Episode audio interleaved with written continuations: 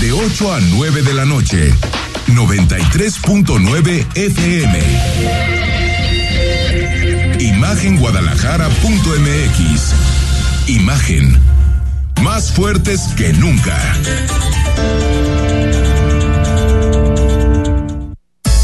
Twitter. Arroba Imagen Radio GDL. Imagen. Más fuertes que nunca.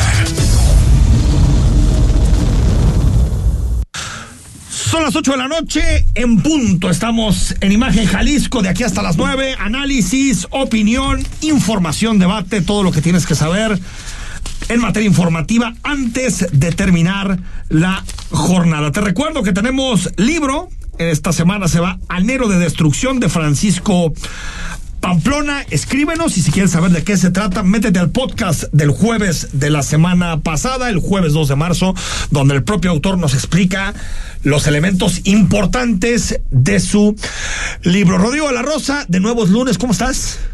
Qué gusto saludarte, Enrique. Muy buenas noches a todos. Lunes, pues. Lunes. Darle que no una semana enmarcada en el asunto del Día Internacional de la Mujer, que es el próximo Sin miércoles, 8 de marzo, y que empezó calientita, ¿eh?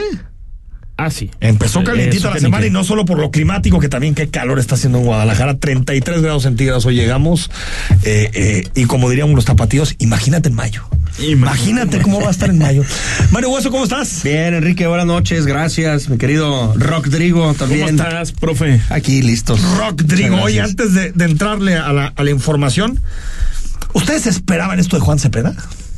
Sí. Que se bajaran. ¿Estás- Sí, tú- tú sí, sí, sí, sí, sí, sí, porque eh, si me das un minuto lo explico de esta manera. Empieza MC con una fuerza de entre 15 y 18 en las primeras encuestas durante las más, ¿eh? Bueno, imagínate, ¿no? Sí.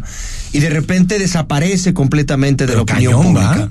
No solamente no hizo precampaña, sino que si- ni siquiera sacó mensajes alusivos a la elección del Estado de México o en Nada. contra de la alianza. Parecía o que no estaba con- pasando nada. Exactamente. Mientras Delfina y su botarga iban de arriba para abajo y Alejandra del Moral, pues ahí eh, agarrando, MC Nada, calladito. silencio. Sí. Entonces yo sí lo esperaba. Lo que no esperaba es la manera en que lo hicieron, ¿no? Porque no supieron cómo hacerlo. Dan por ahí una entrevista a nuestro compañero Ciro Gómez Leiva, ¿sí? Y de repente, este... La de hoy de la mañana. La de hoy en la mañana que los agarran en una banquetera, ¿no? Y les preguntan y el otro le y Dante le corrige y este sí, ¿no? Entonces después lanzan un comunicado y cuando ven que no ha quedado claro el por qué, entonces hace un video Juan Cepeda de nueve minutos como un este Bueno, corto- como un cortometraje. de la casa, Sello de ¿no? la casa. Si el video no dura 8, 9, 10 minutos, No cuenta, ni para qué hacer un no video. cuenta. Como un cortometraje para explicar sus razones. Que no son razones, ¿no? Pero en fin, yo sí me lo esperaba y decepcionante. Pero a ver, el argumento detrás, neta, Es ridículo. neta.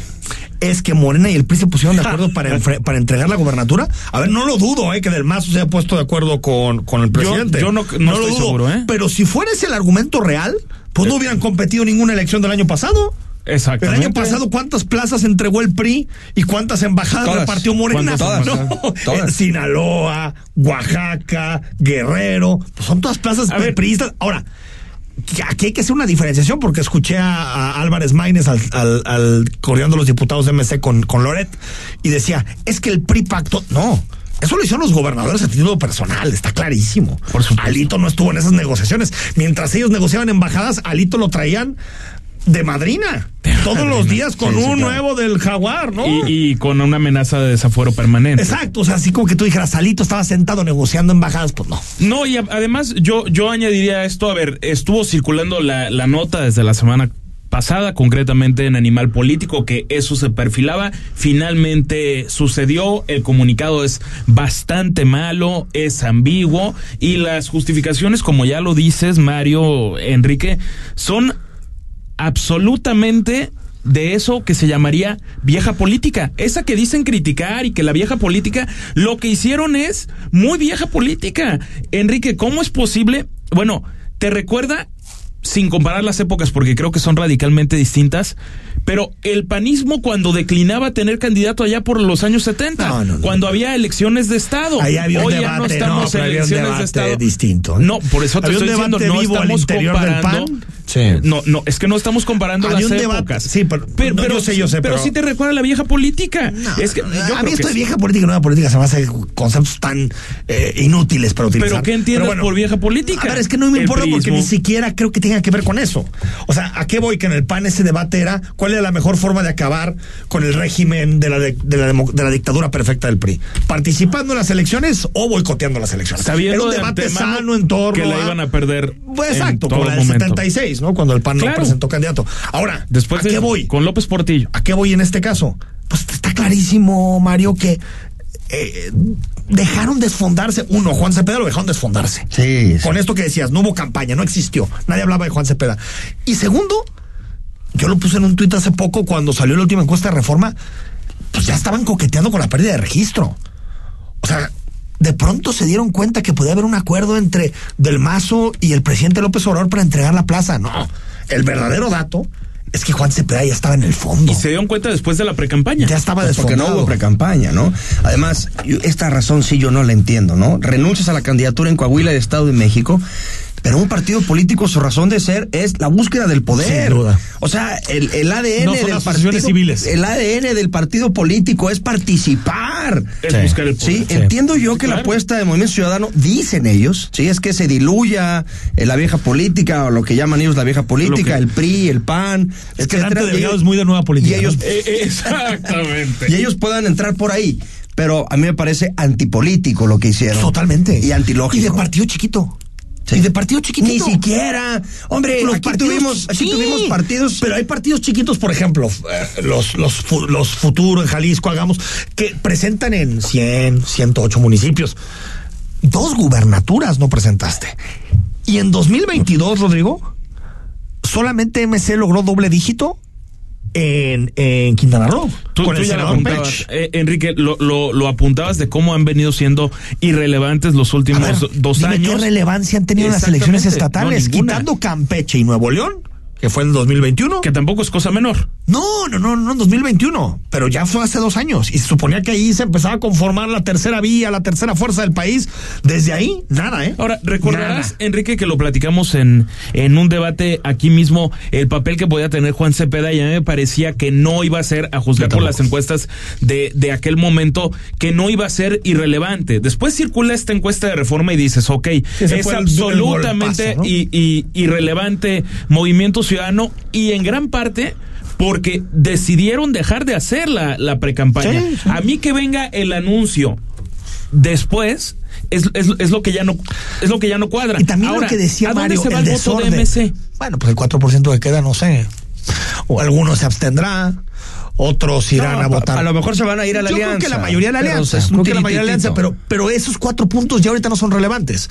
Eran relevantes cuando eran 14, 15, 16 puntos. Eran Ahí era relevantísimo. Exacto. Ahorita, porque ni siquiera te bajas, Mario, y dices, bueno, apoyamos a este, que es lo normal. Sí. Hay que recordar cuando Gavino Cue le quita por primera vez la gobernatura al PRI en Oaxaca. El candidato del PAN, con esos puntos, 5, 6, 7 puntos, se baja, pero claramente dice, nosotros estamos en contra de que el PRI siga gobernando en este estado y por lo tanto apoyamos a Gavino Cue, que fue en la alianza. ¿Aquí a quién está apoyando MC? A nadie. ¿A Morena o a la alianza? Es que es lo que se está por, de- por definir porque No, no ver, se va a definir porque hoy dijeron que están en contra de los No, dos. pero está por definir a dónde se va a ir ese voto. Puede ser irrelevante, pero se tendrá que ir. Porque yo no creo que ese 4% de intención de voto se termine absteniendo por No, completo. no. Yo no creo que haya abstención como si lo insinuó Jorge Álvarez Maínez, que entrevista con- intentaba con- hacer con- circo, maroma y teatro hoy con, con, con Carlos Loret de Mola. A ver, eh, en su papel. En Jalisco queda claro que el voto de MC es antimorena. Sí. Pero no queda claro que en otras entidades el voto de MC sea precisamente antimorena. Yo te apuesto que en Nuevo León sí. Y te apuesto que en Guanajuato también. Y te apuesto que en Querétaro también. Ah, Pero, y, y en los otros lugares, verdaderamente, Mario, es que, es que MC es irrelevante. Sí, total. A ver. O sea, cuando tú dices, ¿de cómo es el voto de MC en Campeche? Pues es que era un panista. Buen alcalde, bien valorado, lo mandaste a la gubernatura y el voto panista se fue con MC, porque Sí. era un buen alcalde y bien valorado. esta apuesta de Movimiento Ciudadano, eh, digamos, en la antesala de la elección más importante de gobernaturas en el país, lo puede llevar al 24 eh, a términos marginales. ¿eh? Sí, o sea, totalmente. puede ser un partido de nicho estatal, Nuevo León y Jalisco. Y aquí Tal nos cual. protegemos, nos blindamos, usamos el hashtag que usaban de protegemos o salvamos Jalisco, Eh. y se quedan como, como partidos nada más muy fuertes, pero nada más estatales. O sea, pierden, tienen Es ese que riesgo. que ¿Cómo no vas a competir si eres un partido político? Sí, está Pero bien. entonces tienen riesgo, a ver, porque el, el registro hasta donde no a, a nivel federal se pierde con el tema de las elecciones en congre- en, en, en el legislativo, vaya. No, a ver, tienen- entonces yo creo que no tienen porque en Jalisco tiene una buena base y yo creo que en Nuevo León le va a ir mejor a Samuel. y porque tienen Creo hasta le va a ir 9% de intención de voto a nivel nacional, al es lo que se estima más o menos. ¿no? No, no, no creo que la pierdan. El No, no la es pierden. Si, si MC está en posibilidad, por ejemplo, de pelear alguna otra gubernatura. No, ya ninguno. Yo creo que no. Ninguno. Ese es el asunto. Cuando, cuando en 2021 MC creo que no le va tan bien para el Congreso Federal, pero gana la gubernatura de Nuevo León es, a ver, tenemos Y dos de las pudieron haber ganado Campeche. Ahora dices, ¿qué otra plaza MC tiene? Bueno, sonaba el nombre de Juan Cepeda como candidato. Fuerte. En algún momento potente, yo escuché claro. a Leo Zuckerman decir en su programa, y Leo Zuckerman sabe de demoscopía, sabe de datos, decir, puede ganar, así lo dijo. Yo creo que era demasiado optimista, digamos. Sí, pero- y- pero, pero era una carta fuerte. Y aparte, cuando en términos de, tu comuni- de comunicación, tú ves al Juan Cepeda de la elección anterior tocando la batería, el piano, el, 2018 bajo, con el rockstar, el tipo simpático, carismático, y lo ves hoy desencajado en su video, eh, leyendo un guion que no es propio de las palabras que él solía usar, como nada. vieja política, suena mucho a lo que dice Samuel Marketing, completamente, marketing. y demás. Te das cuenta que él no está satisfecho con esta cuestión, ¿no? No, no. Y que él se da cuenta, a ver, que dilapidó su capital político. Totalmente. Lo dila- le ha habido muy bien, en, en- sacó 20%. Sí, le, le fue muy bien. Y lanzo una pasado. pregunta a modo de provocación. Hoy en esta banquetera que los agarraron, Dante lo interrumpe y le dice, no, es que él va a ser gobernador del Estado de México, pero en el 2030. ¿Sí? O sea, ¿a qué político le das 12, 18 años de vida como para decir puede llegar a ser? O sea, ¿qué, bueno. ¿qué tipo de apuesta es esa? No. Es que yo era darle la vuelta a algo que ya no le podías dar la vuelta. No voy a ser gobernador en 2020. Imagínate nomás. No se definió ni quién va a ser gobernador en 2024, ni quién va a ser presidente. Y ya lo están candidateando Juan Cepeda en 2030, me parece. ¿Y esa decisión será popular entre los dos gobernadores de MC no. hacia Dante Delgado? Es que yo creo que hay, y eso lo hemos visto en distintos momentos, yo no sé si en este momento haya la mejor relación entre los gobernadores y, y Dante. Por lo menos con Alfaro se nota Sí, a que leguas no. que no. Oh, y se nota el presidente que los trae Sa- chiqueados. Pero sí. También, o sea, A ver, eso que ni qué. El presidente tiene un El presidente los trae chiqueados, mi Samuel, que, perdón, y tú, presidente, te la bañaste, y aquí bienvenido. Primero usted, señor gobernador. No, después usted, señor presidente. Aplausos para el gobernador en Temacapulín el fin de Política. semana. Aquí dijimos love is in the air. Love is in No, the air. love continuing there. O sea, es- Tienes razón, porque ya, Ya se- ya son dos años de- Ya son dos de- años de, de un amor. romance de. Bueno, ahorita retomamos precisamente el tema relacionado con, con el agua, que fue el gran tema del fin de semana, pero antes, un asunto que te platicamos la semana pasada, eh, los tequileros en Jalisco, que aportan una buena parte del Producto Interno Bruto de nuestra entidad y también es una industria muy relevante a nivel nacional, pues estaban muy preocupados por esta idea que, que estaba en el aire de que era posible eh, que se impulsara otro consejo regulador del tequila. Lo discutimos precisamente hace una semana, el lunes de la semana pasada. Y ahora, eh, Rodrigo de la Rosa, Alfaro dice que lo platicó con el presidente y que no está en ese ánimo, digamos. Sí, lo, lo que se había comentado es que los tequileros le plantearon al, al gobernador Alfaro el tema de que digamos una especie de grupo disidente, si se permite utilizar este término en el Consejo Regulador de del Tequila, quería hacer otro nuevo Consejo Regulador para a hacer esto que es la supervisión de la denominación de origen que es el tequila. Este tema, para a decir del gobernador, fue sorpresivo para él y también para el presidente y no se va a permitir. Escuchamos al escuchamos. mandatario. Platiqué y el presidente no lo sabía. Como no estábamos enterados nadie. Entonces, hoy, eh, digo, el día que, el momento que se lo platiqué, eh, me mostró su sorpresa, me dijo que no era posible y que iba a dar instrucciones de inmediato para que eso se fuera para atrás. Eh, ya les estamos informando a los miembros del Consejo Regulador del Tequila. Sería absurdo tener una nueva instancia que distorsionara a una industria que va creciendo muy bien, que está haciendo las cosas muy bien. Y yo sentí al presidente con plena conciencia de que eso no era posible. Desconozco quién haya hecho o quién haya tomado esa decisión, pero ya me dijo el presidente que la van a echar para Fue atrás. sorpresivo en, en su Él no sabía, él no sabía y me dijo que de inmediato iba a tomar cartas al asunto y dio instrucciones al respecto. Pues ahí está, ¿no? Cuando la alianza política está sólida, ni debates hay, ni. A ver, y qué bueno que en este caso no, no hay debates porque qué afán sí, sí, de sí, una sí, industria una que funciona bien, que está creciendo bien, hacer este tipo de, Sí. poner ese tipo de Yo piedritas. nada más te digo que la absurdo. 4T tiene. Le gustan estas cosas, ¿no, Mario? Descomponer lo que va bien. Sí, no, claro, entonces claro. también tampoco Eso. descartes. Pero qué no bueno. arregla, toda la aquí es, tengo un martillo, no lo uso para arreglar, destruyo. destruyo, ¿no? Entonces, bueno, ahí está, ahí está el tema y creo que esto dará mucha más estabilidad a una industria que es importante para nuestro estado. Y bueno, decíamos una semana, un fin de semana marcado por el tema del agua y también este inicio de semana, Rodrigo de la Rosa, porque inician obras para dotar de agua eh, residual a industriales del Salto. Exactamente, en, en este caso a seis empresas industriales del corredor El Salto Clajomulco que formaron un fideicomiso para, digamos, poder invertir en esta obra que son 13.7 kilómetros de, de, de tubería. Esta agua que va a salir de la plan- de esta planta de, de tratamiento de el ahogado surtirá de 600 litros por segundo a estas empresas que la utilizarán como un agua de segunda mano, si se permite utilizar el término, una especie de agua de, de agua gris y bueno, reciclaje de, de agua que siempre hace una buena falta. Escuchamos, eh, escuchamos nuevamente al gobernador Enrique Alfaro. Santiago pasa por nuestra ciudad, es donde recibe la mayor cantidad de aguas negras sin tratar eh, y es en donde estaba el desafío más importante. Con 0.6 metros cúbicos por segundo, es decir, 600 litros por segundo que van a usarse para abastecer a las industrias de este corredor industrial y que antes esos 600 litros por segundo eran aguas negras que se iban directo al Santiago. Para entender de lo que estamos hablando. Bueno, ahí está sobre el tema, sobre el tema del agua. Y también este fin de semana eh, estuvo el presidente en nuestras tierras. Y se comprometen, tanto el presidente como el gobernador, a que el zapotillo esté en diciembre. En diciembre de este año. Funcionando. Sí, sí, sí. Es decir, estaría ya dotando de agua a la zona metropolitana de Guadalajara en diciembre. Y re- recordemos que se, se había hablado que eh, este tema del zapotillo, así como esta, que no es la, que no era la, la solución, digamos, más adecuada para términos de, de, de abastecimiento de agua de, del área metropolitana, pero el problema se podía resolver hasta por ¿Qué? 30 años. Sí. Que por cierto ya se perforó. Ya comenzaron las perforaciones. Las ventanas, ¿no? Las famosas ventanas. eh, con los pobladores acompañando el proceso. Hay que reconocer algo. En este tema, López Obrador y Alfaro lograron destrabar un asunto de mucho tiempo. ¿eh? Transaccional. O sea, si uno echa la vista atrás y dices, 15 años. si- dices, no se podía ni hacer un nuevo Temaca.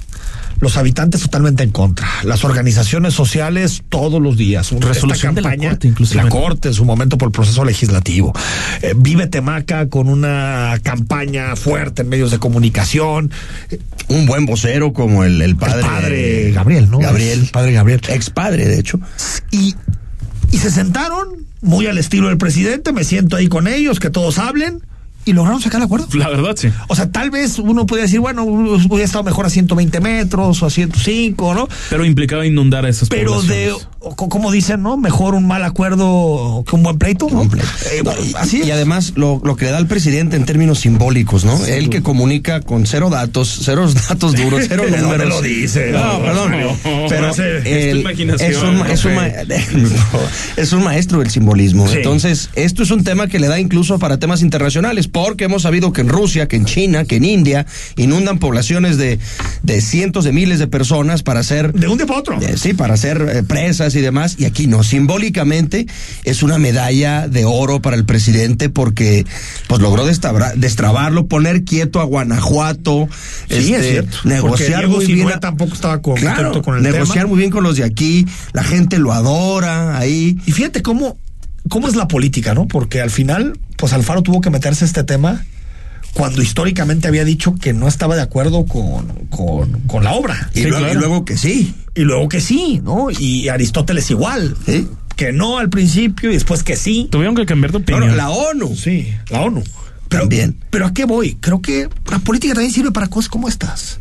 Sin duda. ¿No? O sea, hay política chafa, que tiene que ver con la grilla, con todo esto, pero hay política que destraba proyectos y qué bueno. O sea, si López Obrador y Alfaro se van a llevar bien para que este tipo de cosas pasan, qué bueno.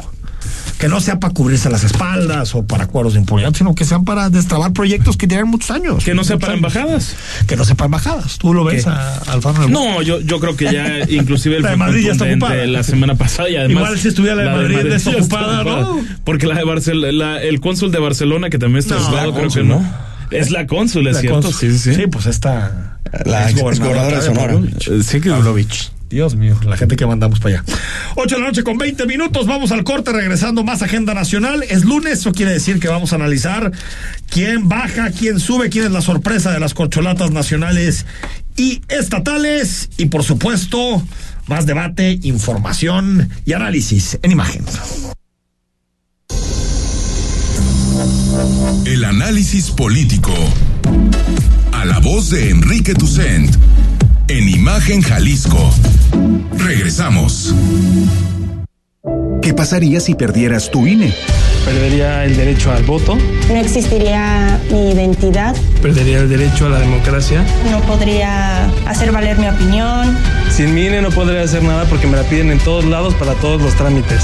Si perdiste tu credencial o perdió vigencia, acude al módulo y actualízala. Haz tu cita en INET 804-33-2000 o en INE.mx. Mi INE es valioso porque me identifica y me suena. INE. En Hospital Ángeles del Carmen queremos un México lleno de vida. Si te perdiste la entrevista de la Unidad de Enfermedades Respiratorias Avanzadas con el doctor Diego Hernández Velázquez, escúchala en Spotify en cualquier momento.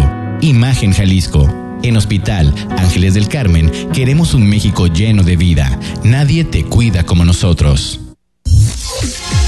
Escucha la voz más saludable de México. Etel Soriano. En bien y saludable. De lunes a viernes a las 15 horas por Imagen Radio. Poniendo a México en la misma sintonía. Imagen. Sonido. Sintonía.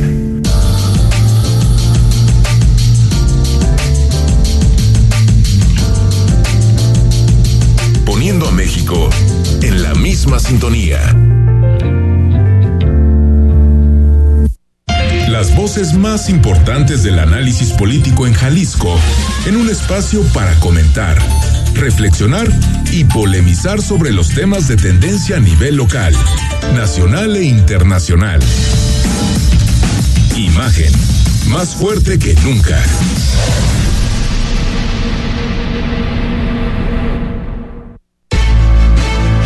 Estás escuchando Imagen Jalisco con Enrique Tucent. Facebook, Imagen Radio Guadalajara. Imagen, más fuertes que nunca. Tu nuevo hogar se llena de vida en Abaterra desde tus primeras visitas. Y para que empieces a disfrutar desde el día uno, te traemos una oportunidad que te encantará. A la firma de tu contrato, llévate una televisión de 55 pulgadas o un scooter para tu nuevo hogar. Aprovecha departamentos que van desde 2.8 millones de pesos hasta 6.6 millones de pesos. Escrituración inmediata. Ven y Baterra, te sorprenderás. Promoción válida hasta el 15 de abril. Aplican restricciones. También recuerda que está abierto el WhatsApp 33 15 63 81 36 y que nos puedes también seguir en Spotify. Nada más le pones imagen Jalisco y recuperas todo el contenido a la hora que quieras del día. Rodrigo de la Rosa, mucho debate, particularmente en redes sociales. Denise Dresser hizo público ayer, ¿no? Hoy, ¿no? Y la mañana Hoy. en su columna. Hoy en su columna En su columna hizo público que demandó al presidente de la República porque ha sido nombrada de forma calumniosa en la mañanera 80 y- 87 veces. 86 veces.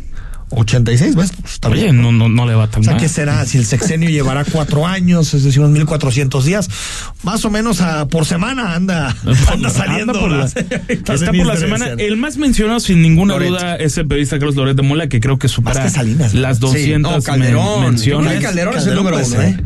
Uy, podríamos hacer una Ay, apuesta aquí. Yo les debo una cena. Ah, no, yo no, pienso que es Calderón. sí. Yo también creo que es Calderón. Yo pienso que es Loret. ¿Tú piensas que es Loret? Según yo es Loret. Hay que investigar. Habrá que Eh. Según yo, quien lo contabiliza eso es este. Spin, Spin, Luis Estrada. Spin. Luis Estrada, ¿no? Habrá que preguntarle. Él debe saber quién es el personaje favorito de la, de la mañanera. Sí, y bueno, Denise Dresser escribió una columna que se llama Demandé a AMLO, que incluso tiene un llamado muy extenso en la portada, a través del colectivo este de, de, de litigio estratégico. Y así, así habló eh, eh, eh, la, la profesora, la investigadora, sobre, sobre cuáles son las razones que la llevan a demandar directamente a López Obrador encontrábamos en la plaza pública, nos encontrábamos, digamos que en la misma trinchera política. Y yo lo defendí, por ejemplo, en el fraude en su contra en Tabasco en 1994.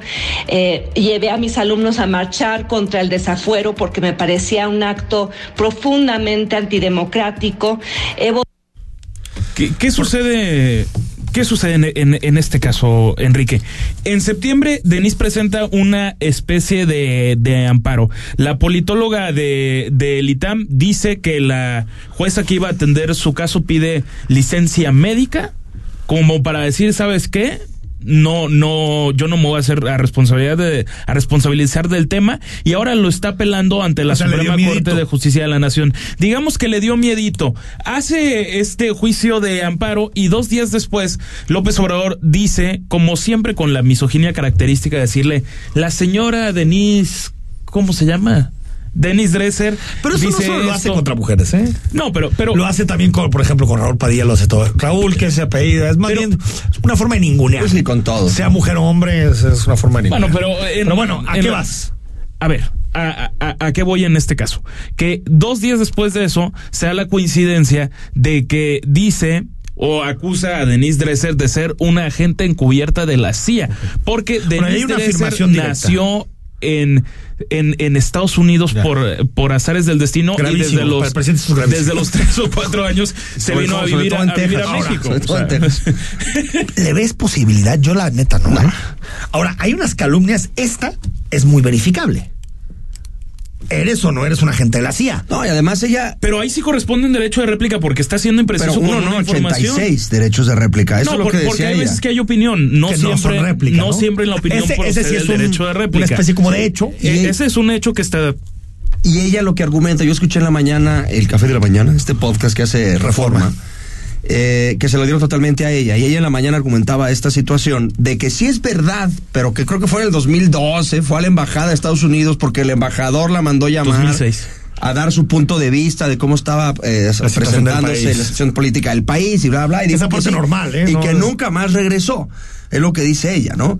Dos, lo que le argumenta la supuesta juez es que no puede llevar el caso más allá, estoy hablando de septiembre del año pasado, Sí. porque no representan actos de gobierno o actos de poder que el presidente la nombre. ¿No le han dicho a la jueza que la única forma de gobernar que tiene López Obrador es a través de la mañanera? Exactamente. ¿No? Entonces ahí es lo que es. Yo, Yo, no, yo veo que se va a estampar. no va a llegar a ningún lado. No, Eh, eh, lo voy a decir así, a mí en general no me gusta Denise Dresser. A mí no, La- tampoco. La verdad me parece que Es- sus columnas son más sobre ella. y se contradice persona, también y, todo el ¿no? tiempo. Me parece que es un- de pronto cae demasiado en el Yo no, protagonismo. yo no coincido que sea contradictoria. No, sí, espérame. No, Denise Dresser no, 2017. Hay que acabar con los consejeros del INE que no han hecho sus cosas, que no han este, castigado a los partidos políticos. 2000, eh, Denise Dresser. Tres doritos después. eh, tres minutos después. tres doritos después. No, claro, hay que aplaudir No, la labor de espera. Lorenzo. Co- no, sí. O sea, yo a te ver, mando un eso, más allá de opiniones específicas que haya dado, yo, yo, yo también. Pero no me digan que no ha criticado el poder, o sea, Ah, a ver, claro, sí. a ver cómo traía, a Peña Nieto lo traía Ah, en, sí. en jaque. Fue de las que Pero a ver, intentaban es- eh, eh, de acuerdo, yo lo, lo- mi hacerles espionaje. yo creo que la parte alguien puede cambiar de opinión totalmente es razonable. No, a lo que voy es que creo que de pronto ella es demasiado protagónica en ponerse en el centro de las cosas, ¿no? Pero bueno, más allá de eso, yo veo muy difícil que se atreva a la corte ya a hacer una resolución específica sobre López Obrador. O sea, porque esto es sobre López Obrador, no es sobre el plan B o sobre la reforma tal o cual. Este es decirle a López Obrador, no puedes calumniar en la mañanera. Pues, Entonces, ¿qué va a hacer? ¿A qué se va a dedicar en la mañanera? O sea, ¿que a, a rendir cuentas del gobierno o qué? Ay, Enrique, yo, yo pensé que iba a sacar algo más serio todavía del análisis y de repente. Oye, pero. No, a ver, la, la, la mañanera es una calumnia contra otra. Oye, pero me, otra. me permites darte un dato. Dale. Nos dice don Manuel Baeza que le mandamos un Fuerte abrazo un, abrazo y estará con nosotros mañana, Mañana, o, mañana. o eso esperamos. Pero dice que el sitio de Spin en este momento está caído. No manches. Esperemos que se recupere Ah, mira, pronto. yo creo que una vez que sacamos que- la pregunta lo tumbaron. Qué mal ¿Será? espín. Qué mal espín tú. Qué mala espina, caray.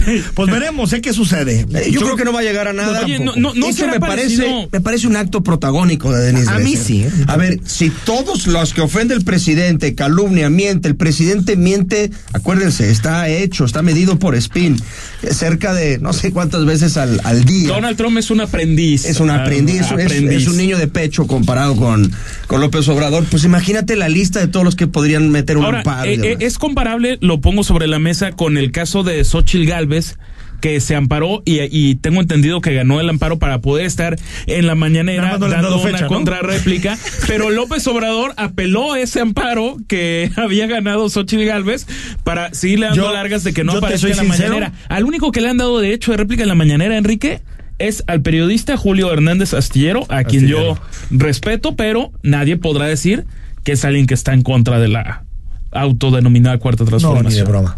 Ahora, eh, ¿a qué voy? Creo que danzar todo el tiempo en torno a la mañanera fortalece al presidente. Es que no O sea, esto de que todos estemos obsesionados con la mañanera, de quién fue, quién no va, eso fortalece al presidente. es que nos, nos tiene bailando a, a su son. a su todos son. los tiempos. Entonces, O sea, también este eh. asunto. Y ahora se quiere meter ahí eh, Xochitl, y ahora Denise, y ahora acá, ¿no? Y te voy a decir, es tan buena estrategia de comunicación que además no es propia, ¿no? Este, la, la comunicación de López Obrador es una mixtura entre lo que hacía en su momento Lula, lo que hacía Kirchner, lo que hacía Rafael Correa, lo que hacía Chávez y llevado, tropicalizado a México, ¿no?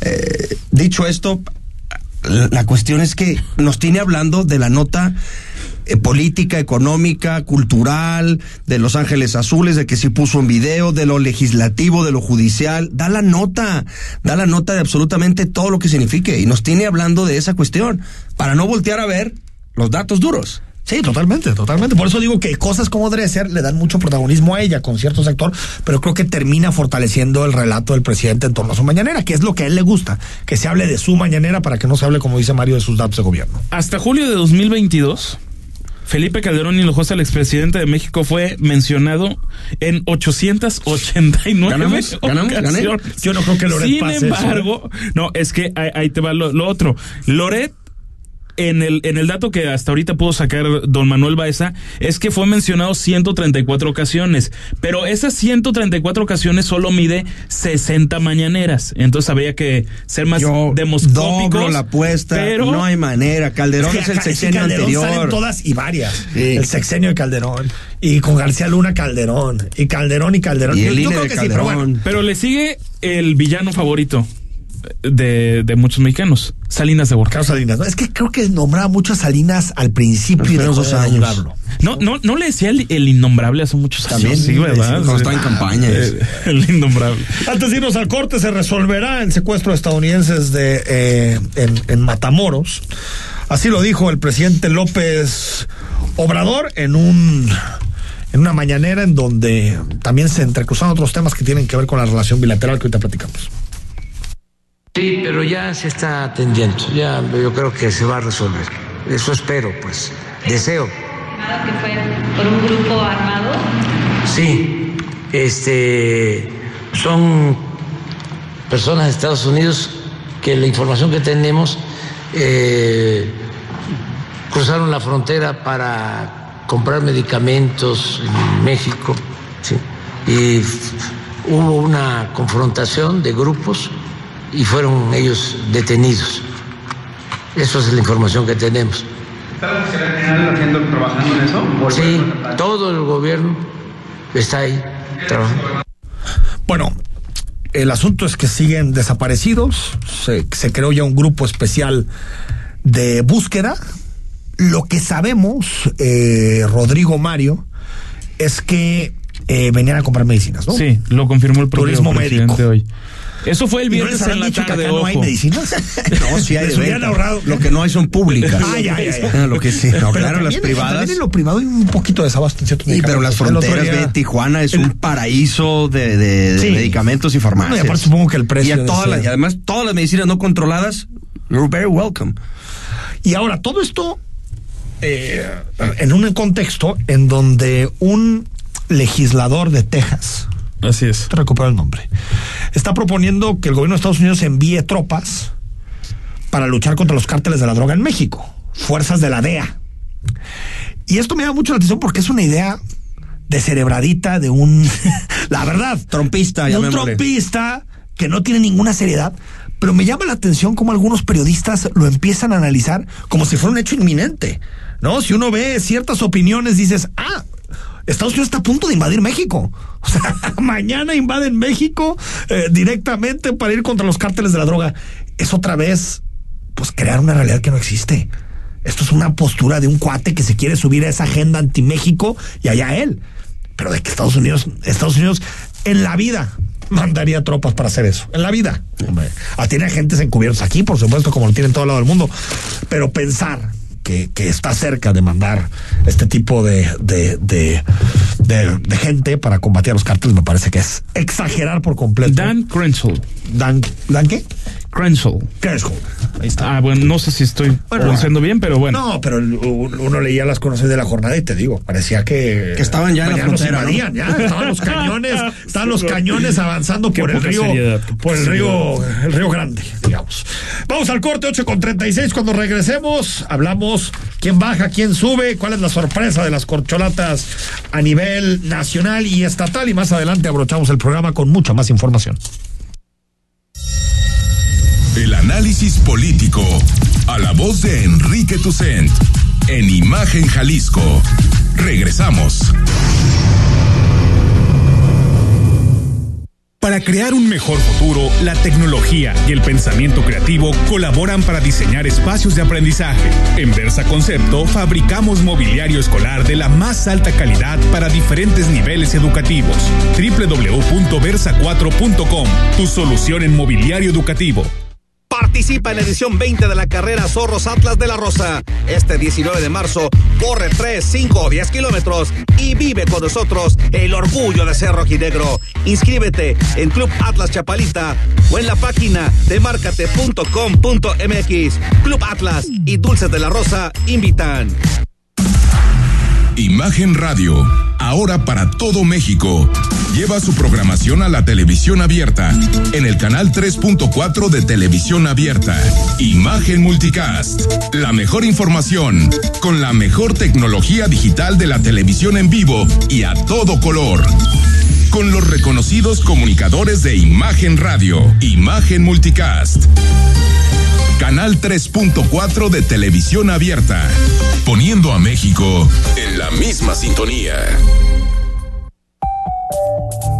Está usted escuchando Imagen. Sintonía.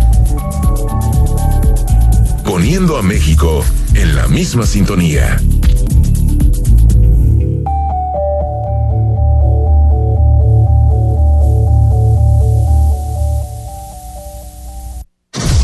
Las voces más importantes del análisis político en Jalisco, en un espacio para comentar, reflexionar y polemizar sobre los temas de tendencia a nivel local, nacional e internacional. Imagen, más fuerte que nunca. Estás escuchando Imagen Jalisco con Enrique Tucen. Instagram, arroba Imagen Radio GDL. Imagen, más fuertes que nunca. Son las 8 de la noche con 38 minutos. Gracias. Seguimos en Imagen Jalisco hasta las 9. Quédate porque nos queda mucha, pero mucha más información para platicar contigo. Pero como todos los lunes, comenzamos la semana pues haciendo una especie como de análisis de quién sube, quién baja de las corcholatas eh, quiénes son las sorpresas. Realmente una semana con poca información política a diferencia de otras. Pero creo, Rodrigo de la Rosa, que a nivel nacional si hay algún, alguno que sube, ¿no? Sí, ¿A quién ves tú? exactamente. A ver, yo, yo pongo entre la corcholata que sube a Santiago Krill.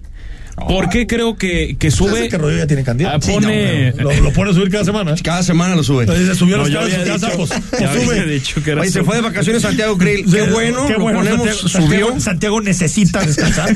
es un hombre ya con edad, necesita descansar. Es el hombre constitución. Estratégico, ¿no? Está muy cansado como Me tal. deja presentar el argumento. Gracias, de- digo. No, gracias, eh, ahí les va. A ver, yo creo que no es cosa menor.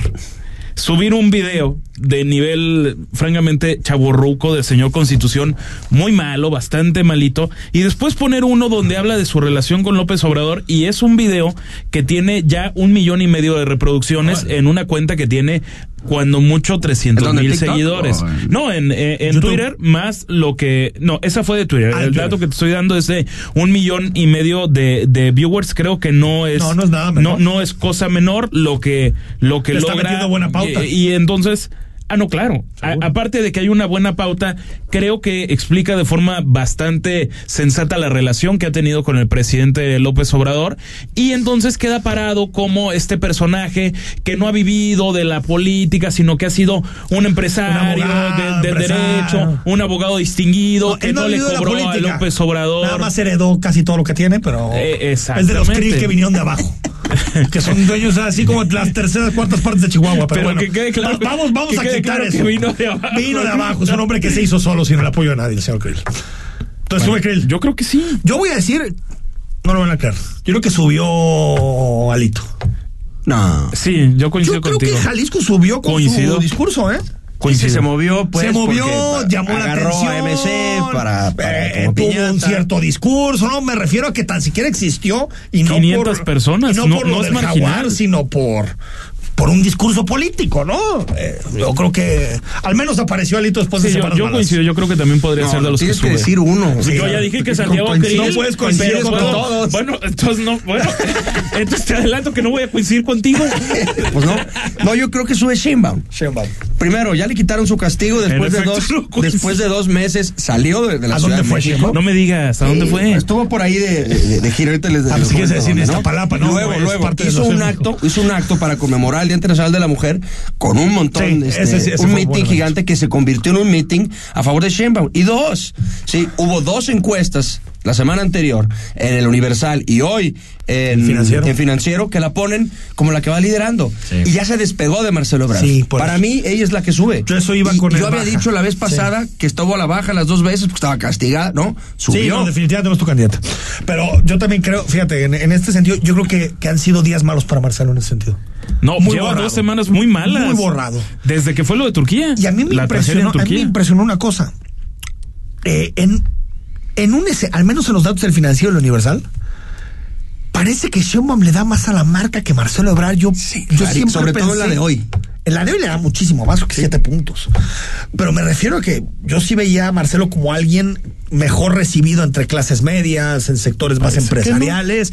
Al menos lo que dicen estos datos es que no. Hay que ver ya en una campaña polarizada, Sheinbaum versus la oposición. Hay que ver. Pero al menos en esto, las encuestas que hemos visto, es que Sheinbaum le está yendo mejor que a Ebrard y eso no lo veíamos, ¿eh? Entonces sí, baja don, don Marcelo. Ah, ah, sí, bueno, si me permites añadir una sí, sorpresa, si, supuesto. si eres tan amable. Santiago Krill, un par de sorpresa. sorpresas. un par de sorpresas. Krill, la sorpresa. Santiago Krill No, se puso muy bien la una un millón de seguidores. una sorpresa que ya los quisiéramos. Este, mm, para mí es Ricardo Monreal una sorpresa. Creo que también su discurso donde dice que se expresa preocupado por algo que no va a suceder, pero que estaba expresando este republicano, el senador Crenshaw, que era un tema injerencista, siguiendo muy el, el estilo de manualito del presidente López Obrador de la injerencia de los Estados Unidos en asuntos internos de cada país, pero también en lo local yo creo que una sorpresa que se puede cocinar esta semana va a ser Chema Martínez. Nos dejas porque te estás está adelantando, te estás adelantando, convocando. Nos dejas terminar a Nacional y ahorita Está, damos. está bien, está bien. Te ya. quieres, te aborazas. No, está bien, ya. Eh, baja o sorpresa. Esto ya califica No, como para mí, ¿no? para mí Nacional baja, sin lugar a dudas baja Ebrard, Ebrard. ¿no? Se desdibuja, además, a mí me parece que hizo un ridículo tremendo queriéndose colgar el tema de Tesla. Sí. Porque además lo subió a sus redes como si gracias a él hubiera sido. Entonces estaba disputando el presidente lo de Tesla, ¿no? Muy animosamente. Eh, el gobernador Samuel también, que es el que había dicho, digamos, el que había negociado esa cuestión realmente. Pero Marcelo se quiso subir ahí eh, con una foto de lo logramos. A mí hasta, hasta, hasta me cayó mal. Yo creo que él baja. Sí, y sorpresa, ya decías, tú no dijiste a quién bajaba, ¿no? No, no, no he dicho quién. quién Bueno, baja, yo nada más para terminar, sorpresa. A mí me sorprendió mucho la declaración que le dio Luis Donaldo Colosio, el alcalde de Monterrey, a Reforma, en donde dice que no es mesista y que él solamente, si hay una alianza, sería candidato. Me parece que no es ni el tiempo, ni el momento. Totalmente. de Está totalmente fuera de lugar y A yo creo que ha sido una sorpresa para mal eh, eh, cómo ha gestionado su posible candidatura Luis Donaldo Colosio. Para mal. Se, se ha- eh, tenía todo para crecer, tenía y realmente desaparecido. Tal vez lo inflaron antes de lo que en realidad eh, debían, ¿no? Yo creo que Tierra. baja todo lo que tiene que ver con el emesismo rumbo a 2024. Así. Todo. Así, Sin todo. excepción. Así a rajatabla. Hasta los de Jalisco, todos. Para mí, Para mí todos bajan. Para mí la sorpresa es Samuel. Sí. Porque después de videos poniéndose una sandía en el vientre para evidenciar lo difícil que lo pasaba su esposa Mariana, vuelve a una agenda más o menos seria, aunque a su estilo, al estilo con Samuel. el Samuelón. Sí, pero me parece que es una super noticia para el país y también para el norte No, del a ver, país. yo también creo. No, Sí, para mí la sorpresa es Samuel. No sé si es presidenciable o no, porque un día se sube, otro se baja, pero eh, me parece que él es la sorpresa. Las colchonatas locales decías que tú tenías, porque yo lo veo bastante desierto el asunto, pero tú Sí, me yo también lo, lo veo de cierto. Yo creo que se podría cocinar una sorpresa con Chava Martínez. Mañana está convocado el secretario de Gobernación, el pandillero de Bucareli, Adán Augusto López, Tu amigo. en el Congreso del Estado de, de Jalisco, donde esperemos poderle hacer algunas preguntas que son que serían importantes que respondiera, pero podría mostrar músculo y ahí el que podría quedar muy mal parado sería Carlos Lomelí, que se ha jactado de ser el mejor Para ti amigo de baja, Adán baja Augusto. Carlos Lomelí y sube Chema Martínez. No, Veremos la sorpresa mañana. podría ser Chema Martínez. Ok. Ah, Yo podría, creo- pero eso es para el próximo lunes, ¿no? Bueno, pues vamos a ver si el lunes se gesta. Estoy aquí en... Eso es futurista. Es futurista. Estoy- Es futurista. ¿Tú ves algo a nivel local? A mí, nivel O a local, declarar y es, la, es la primera vez que, que lo nombramos, pero para mí sube Don Toño Pérez. El papá, caray. como él se autonombra, el papá de Checo. y voy a justificar, voy a justificar mi comentario. Uno, hizo una convocatoria la semana pasada con líderes de opinión, algunos directores de medios, tuvo su convocatoria más o menos y platicó de qué venía. Pues que quiere ser gobernador o lo que caiga, ¿no? Básicamente. Dos, Porque Pérez Pérez serán. Sí, sí, el que no vote por Pérez, Pérez será. Eh, dos, ha incrementado su presencia fuerte en el Estado. Estuvo por ahí de gira el fin de semana, eh, cada vez recibe, pues digamos, más atención en sus redes sociales. Por ahí le detectaron que tiene gente dándole like de Indonesia, Taiwán, China. tipo internacional. Un tipo O internacional. por los grandes premios, No, a lo mejor por los grandes premios. A ver, puede Exactamente. ser. Pues Checo es famoso. Checo es más famoso que su papá. Ah, no, pero mucho más. Bueno, para mí Checo sube, para mí sube Don. Toño Pérez y la sorpresa es Don Toño Pérez también para mí. Ahí está, de todo. Sí, sí. Bueno, a mí yo creo que el que volvió a aparecer fue Alberto Esquerra, con ese video de quiero ser gobernador. Porque además fue, fue- Llevaba dos meses sin nada. Bueno, dos meses, pero un mes y medio tal vez, ¿no? después de la en la de irrelevancia total. Sí, sí, yo... ese- Sorpresa. Me sorprendió. No sé si bajo sube o, pero me sorprendió que apareciera. Y yo creo que al gobernador también le sorprendió esa Sí, reacción. ¿verdad? pensó que los niños iban a decir Es, algo. es que ah. además fue muy natural. ¿no? Sí, le salió del alma. Y es difícil encontrarle a los políticos reacciones naturales, porque Sí. casi siempre están preparados, saben muy bien, tienen sus fichas, sus horas, tienen un guion, ya están metidos en su personaje. Ya se saben las respuestas ya antes saben la la respuesta, pregunta. están preparados. Aquí se sale él del personaje que representa. Fue aquel el, el- el Alberto Esquerra del té de tila, ¿no? Es el del té de manzanilla o té de tila. Té de tila, ¿no? Que recomendó en su momento a Pablo Lemus. Exacto. Y leemos poco, ¿no? O, o casi no nada. Vi mucha actividad. Bueno, muchas fotos. Otra foto más con Clemente Castañeda. sí, la puso el fin de semana, ¿no? La puso el fin de semana, que trabajando, trabajando y trabajando. Yo creo, defendió. yo creo que sí. Sí, claro. Ah, no, pues ah, Guadalapopan. Eh, Es que, Guadalapopan. acuérdate que le hemos ser el alcalde de Guadalapopan. Es la Entonces, fotocracia, no. Dios mío. Sí, por ahí el alcalde de Guadalajara tuvo varias apariciones en su agenda que trae en el centro de la ciudad, el, el puente este que se renovó, donde está el Cooks, este visita al Palomar, eh, todo que lo se demás. inaugura la siguiente semana el, el Así es. O sea, yo, yo creo que sí tuvo agenda, pero, pero no sé, para mí. Más administrativa que política. Don Toño. ¿No? Ahí está. Don Toño Pérez. Don- y, Yo ni me y había dado- además, súmelo. Don Toño, ¿eh? Yo ni me había dado cuenta que Y- había hecho algo. No, y Bueno. además Don Toño. Síganlo. 8 con 49 al corte, regresamos para blochar el programa de hoy. El análisis político a la voz de Enrique Tucent en Imagen Jalisco. Regresamos. Que el saber sirva al campo.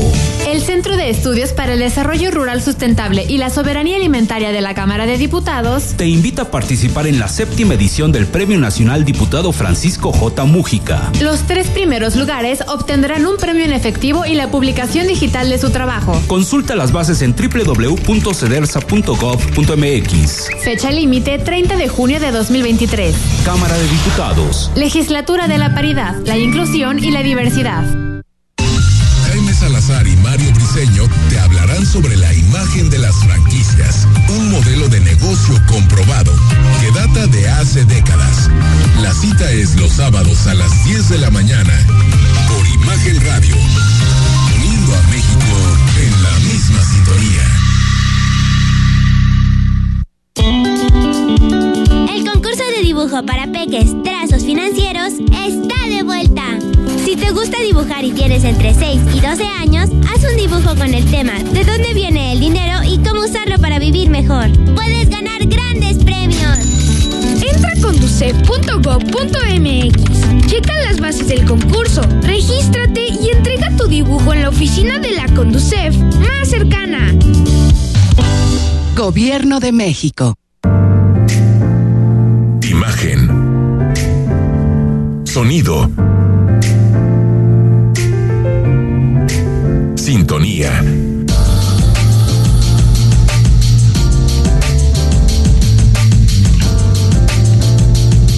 Poniendo a México en la misma sintonía. Las voces más importantes del análisis político en Jalisco en un espacio para comentar, reflexionar y polemizar sobre los temas de tendencia a nivel local, nacional e internacional. Imagen, más fuerte que nunca.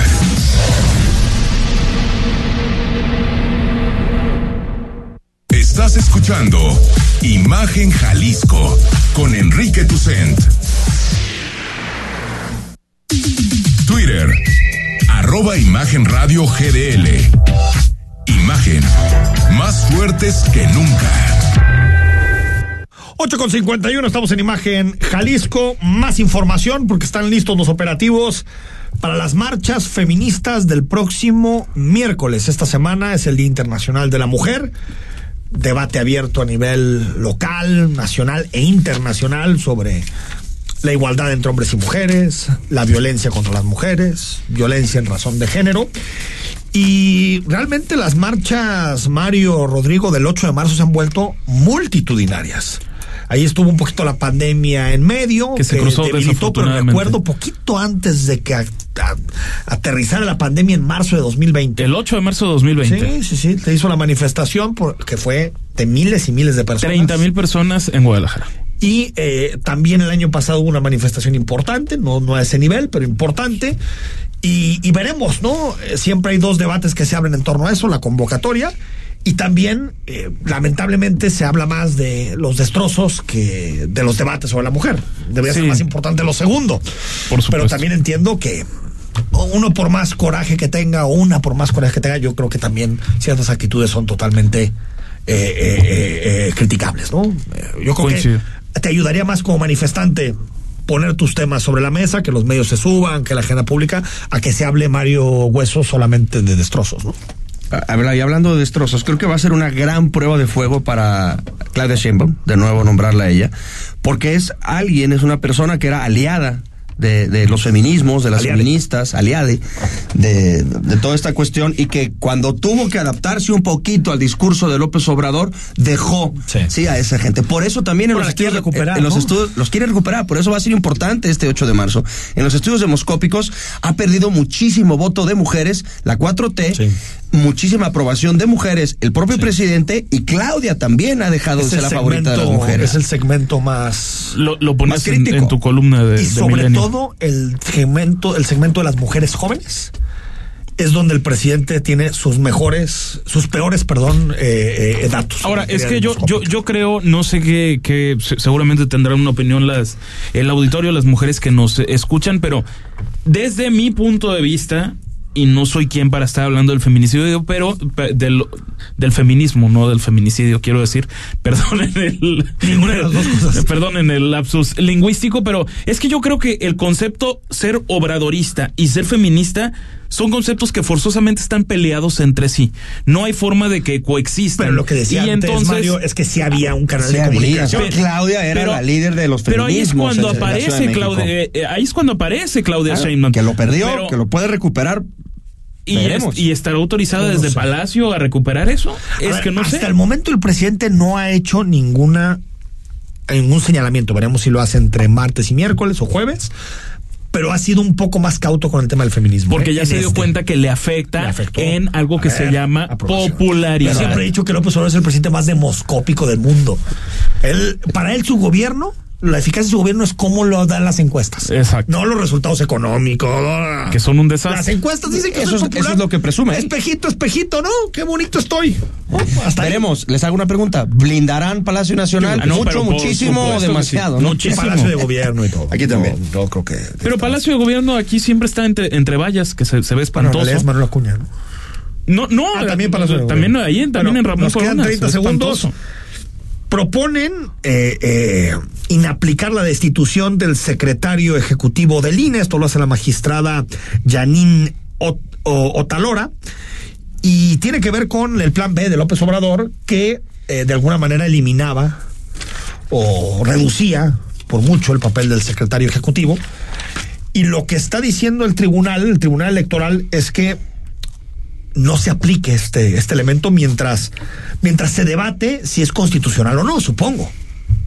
A mí se me hizo acelerado que, que, que corrieran Edmundo Jacobo cuando todavía está toda la ruta legal por definir. Sí, pero ese, ese fue, o sea, se publicó en el diario oficial de la Y tenías Federación que y lo tenías que destituir inmediatamente, un mandato, ahora sí que constitucional o de estos re- reglamentos. Esto es un trabajo de la periodista Janet López Ponce, Veremos. que suele ser muy seria con su con su trabajo. y- Veremos, veremos qué sucede.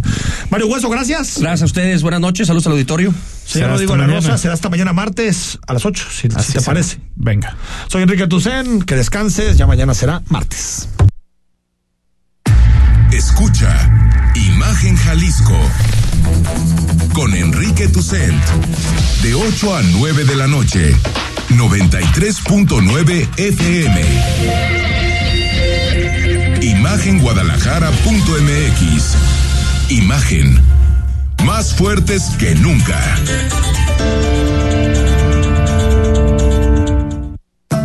La COFESE trabaja para que elijas entre mayores opciones los bienes y servicios que más se ajustan a tus necesidades. Cuando tuve que cambiar mis lentes, fui a la óptica que me da gratis el examen de la vista. Cuando perdí los míos, fui a la tienda nueva que tenía muchas opciones de diseño. Yo siempre compro los armazones en la plaza, porque ahí salen más baratos. Con competencia, tú eliges. Más competencia para un México fuerte. Comisión Federal de Competencia Económica. Visita cofese.mx. Es domingo por la noche y no supiste nada del mundo del deporte. No te preocupes. Sintoniza de 8 a 10 de la noche. Imagen Deportiva por Imagen Radio. Las modas vienen y se van. Y hoy, el cristal o metanfetamina está de moda. Pero lo que viene y no se va son sus efectos dañinos. El cristal quita el hambre y el sueño, provocando alucinaciones y psicosis. Es muy agresivo para el cuerpo y la mente. Ahora el narco le añade fentanilo para engancharte desde la primera vez. Y el fentanilo mata. No te arriesgues. Si necesitas ayuda, llama a la línea de la vida 800-911-2000. Secretaría de Gobernación, Gobierno de México. XH, SC 93.9 MHz con 200.000 watts de potencia. Transmitiendo desde Avenida Rubén Darío 746 tercer piso, Colonia Lomas de Guevara, Guadalajara, Jalisco. Código postal 44657. Imagen. Poniendo a México en la misma sintonía.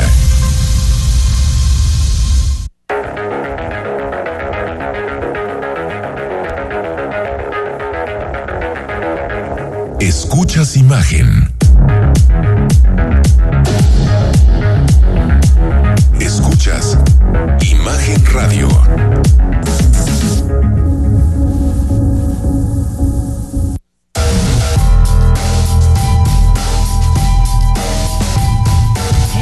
Y motiva a las mujeres a superar sus límites. Promueve iniciativas que las inspiran y les dan voz. Es por eso que se une al Women Economic Forum Iberoamérica, la cumbre del empoderamiento económico de la mujer. Esta alianza hará que empresarias, líderes y mujeres como tú construyan una sociedad más inclusiva e igualitaria. Únete en webiberoamerica.com. Women Economic Forum Iberoamérica, del 27 al 31 de marzo.